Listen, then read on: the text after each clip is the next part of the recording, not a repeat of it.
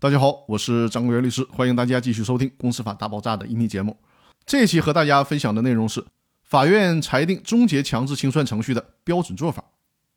今天呢，我们来开始学习《清算纪要》第十七章，这章是关于强制清算程序终结的规定，包括第三十六条和第三十七条两个条文。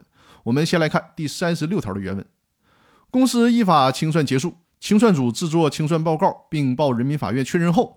人民法院应当裁定终结清算程序。公司登记机关依清算组的申请注销公司登记后，公司终止。这条是关于强制清算程序终结的规定。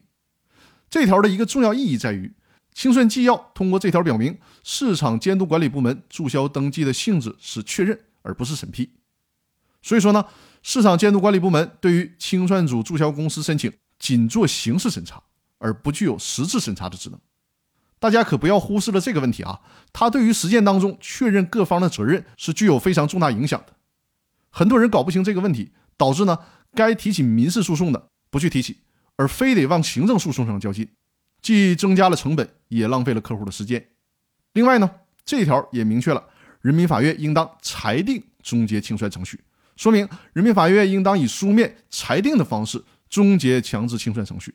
之所以以书面裁定的方式终结强制清算程序，这样做呢，能够保证强制清算程序终结的公正性和透明度，增强人民法院审理公司强制清算案件的公信力。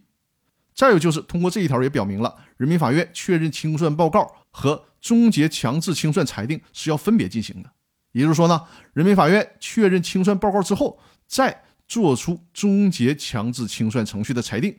那注意啊，确认清算报告。和裁定终结强制清算程序是两个性质不同的工作，应该分别进行，并且呢，出具不同的法律文书。那好，本期的分享就到这里了。